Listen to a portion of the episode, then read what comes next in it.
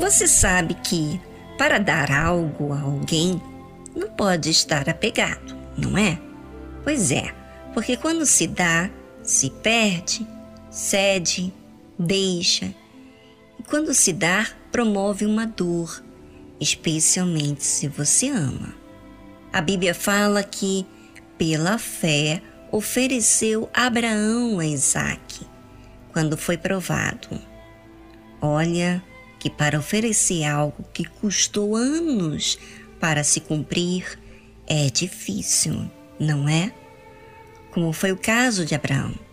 Mas para Abraão era questão de prioridade, não era simplesmente uma situação qualquer.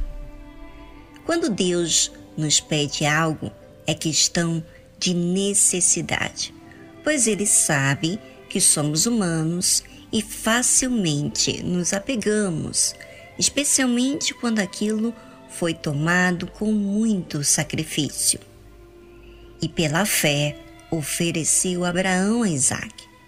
Não foi pela emoção, porque a emoção não te faz obedecer mas se voltar em contra daquele pedido. Te faz como vítima, coitado, olhando assim para si mesmo. Porém, a fé faz olhar para o autor da fé, que é Deus. Por isso que a Bíblia menciona que pela fé ofereceu Abraão a Isaque, quando foi provado. Sim, aquele que recebera as promessas ofereceu o seu unigênito. Sim, Abraão teve fé para oferecer Isaac, porque recebeu a promessa.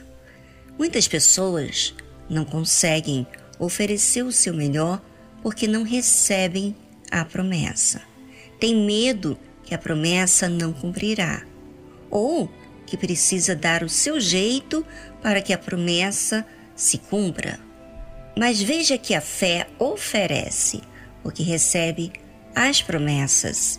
Será que você tem recebido as promessas dentro de si, crendo?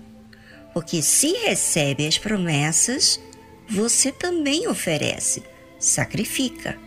Cada um de nós temos que estarmos sempre atentos à nossa fé, porque a fé ela depende muito de dar e se dar desafia nós mesmos. Você tem crido nas promessas de Deus? Por que então está triste? Porque está apegado a essa pessoa? Porque tem medo de perder? Porque está com receio de entregar no altar? É, a emoção nos faz assim, olhar para o que é natural então, a tendência é se apegar e não soltar. Mas olha só por que, que Abraão teve força para sacrificar o seu único filho. Porque ele recebeu a promessa no seu ser. Quando você recebe a fé para dar, você recebeu também a revelação que Deus vai cumprir ou seja, recebeu a certeza. E essa certeza, o que é em? É o Espírito Santo. Quando eu recebo a promessa, eu recebo Deus dentro do meu ser. E quando eu não recebo a promessa no meu ser, o que, que eu recebo? Eu recebo o mesmo Espírito que está neste mundo de incredulidade, de desconfiança, de medo, de incerteza do amanhã, de malícia, não é verdade? Porém, quando recebo essa promessa, é a promessa de Deus, eu aceito a palavra de Deus, que é Ele, dentro do meu ser. Qual é a voz que você tem recebido? A palavra de Deus? A voz de Deus? Ou o espírito desse mundo?